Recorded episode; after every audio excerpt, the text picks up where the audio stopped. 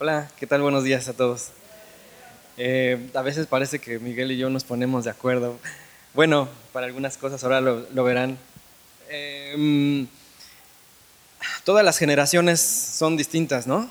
Aquí vemos como tres generaciones más o menos, eh, abuelitos, papás y nietos. y cada generación, cada uno lo sabemos, vienen diferentes y a veces pensamos que la nuestra es mejor que otras. Eh, así pasó eh, en una época de Israel. En el libro de los jueces encontramos muchas historias y quiero que nos concentremos, no del todo, pero en una gran parte en una, en una de estas. Eh, era una generación que no conocía a Dios. Ya habíamos visto en otras ocasiones en donde la generación que llegó y poseyó la tierra, se repartieron el territorio y la habitaron pues eran generaciones que conocían a Dios, pero después de ellos hubieron generaciones que no conocían a Dios. Entonces es el caso de uno de estos personajes y no sé si lo conozcas o tal vez ya hayas oído hablar de él, se llama Gedeón. Eh, él fue parte de esta generación, una generación pagana, idólatra, no conocía a Dios. Él fue uno de los primeros jueces de Israel Em, Dios lo llamó para liberar a su pueblo de una tribu enorme que se llamaba Madián, eh, para que, ellos llegaban y los asolaban, les robaban sus cosechas, les robaban su ganado, los tenían a los pobres viviendo en la miseria y escondidos en cuevas. Eh, Dios le habló para que pudiera liberarlos de este pueblo. Su padre, pues como eran paganos todos ellos, tenía un altar a Baal, tenía su diosa, Acera, y bueno, una cultura bien distinta y bien eh, diferente. Bueno, tal vez lo recuerdes porque Dios, eh, porque él probó a Dios en un par de ocasiones. Tal vez recuerdes más el, episodio del vellón seco y el vellón eh, mojado, ¿no? Fue Gedeón el que destruyó junto con 300 hombres a todo este grupo de invasores que eran como 120 mil aproximadamente bueno, lo hizo Dios, ¿no? Pero lo usó a él.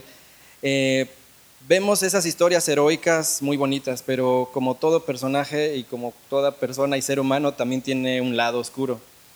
Eh, podemos encontrar en su, en su historia eh, un episodio donde después de haber derrotado a todas, toda esta gente, pues regresó y mató a un par de pueblos que estaban, que se le habían, que no lo habían ayudado en su travesía. Y finalmente, otra de las cosas que podemos encontrar acerca de su vida, eh, bueno, la historia de, Gedeón está en jueces del 6 al 8, y me voy a enfocar en estos versículos 8 del 22 en adelante. No lo busquen, síganme con, este, pongan atención. Dice el 22, y los israelitas dijeron a Gedeón, sé nuestro Señor tú y tu hijo y tu nieto, pues que nos has librado de mano de Madián mas Gedeón respondió, no seré señor sobre vosotros, ni mi hijo os señorará. Jehová señorará sobre vosotros. Hasta ahí todo bien, ¿no? Parece, wow, la historia, el cierre brillante. Y les dijo Gedeón, quiero hacerles una petición, que cada uno me dé los zarcillos eh, de su botín, pues traían zarcillos de oro porque eran ismaelitas, los invasores. Y si nos vamos al versículo 27, dice, y Gedeón hizo de ellos eh, de, esto, de estas joyas, hizo un efod, el cual hizo guardar en su ciudad de Ofra. Un efod era como parte de la vestidura de los sacerdotes, ¿no? era un atuendo eh, importante que, que solamente lo tenían aquellos que se comunicaban con Dios. Bueno, para Gedeón era su forma quizás como de que ellos iban a, que Dios iba a gobernar, ¿no? Pero eso no es todo y lo peor viene adelante. Dice, y todo Israel se prostituyó tras ese efod en aquel lugar y fue tropezadero a Gedeón y a su casa. Eso que hizo al final fue una, una cosa tremenda. Al final de sus días se le conocen 71 hijos, más o menos, que tuvo con muchísimas mujeres. Era polígamo, él vivía eh, en una cultura bien distinta. No lo estoy justificando en absoluto. Yo lo que quiero que lleguemos a, esta reflexión eh, seguramente recuerdas a otros personajes como Sansón o incluso como Jonás. Eh, todas estas fueron personas quienes, al igual que Gedeón, fueron usados por Dios para eh, cosas muy importantes, pero su corazón lamentablemente estaba lejos de Dios. Sí, obedecieron en un momento, pero su corazón estaba lejos de Dios. Y esto me hace pensar y me gustaría invitarte a reflexionar en esta mañana.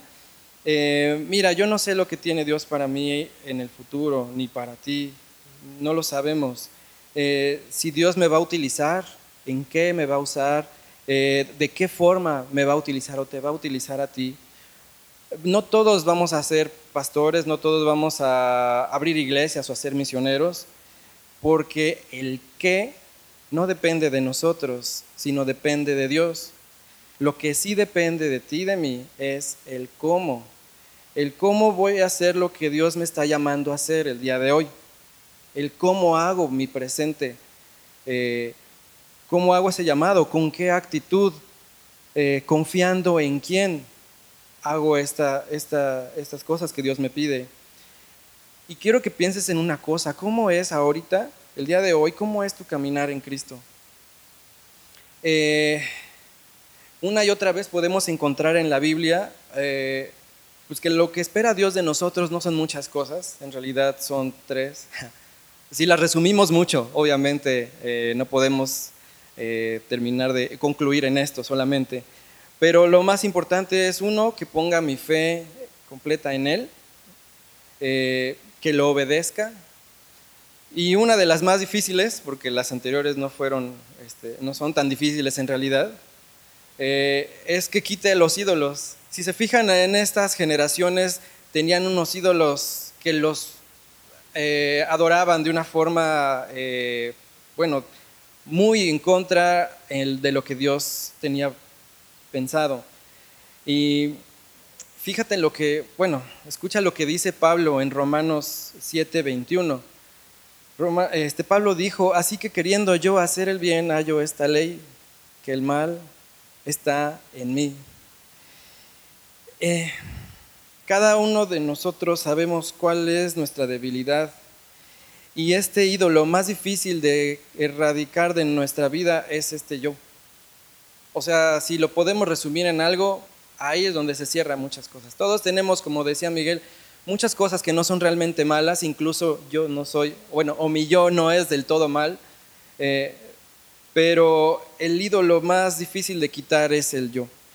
Eh, cada uno de nosotros, como decía, sabe cuáles son sus propias debilidades, ya sea que tengas rencor o, envidia o lujuria o soberbia o a lo mejor eh, pereza, yo no lo sé pero todo decanta en esto, en el yo, en ese gran ídolo que, podemos encontrar en nuestra vida. Y quiero que ir concluyendo con esto, ¿qué es lo que estás haciendo para erradicar a ese ídolo de tu vida? ¿Qué es lo que hacemos en este momento para quitarlo? Porque si no lo hacemos, vamos a dejar que vaya creciendo y eh, tengamos eh, claro que la generación de Gedeón que no conocía a Dios, no sabemos qué va a pasar con las demás generaciones. Eh, aquí hay muchas generaciones, bueno, tres, como decíamos. Eh, no sabemos el día de mañana. Somos responsables los mayores de los más chicos. Cómo transmitimos la palabra de Dios. Que sea la palabra de Dios. Muchas veces nuestras opiniones nada más ahuyentan a otras generaciones, pero la palabra de Dios es la que contiene toda la verdad. Nosotros somos responsables de ellos y los jóvenes aquí presentes son responsables también de sus propias decisiones. Han habido muchos creyentes a lo largo de la vida que finalmente hicieron cosas para Dios y actualmente se encuentran lejos. Que no seas tú, que no sea yo, una de esas personas. Eso es a lo que te quería eh, invitar a, meditar en esta mañana.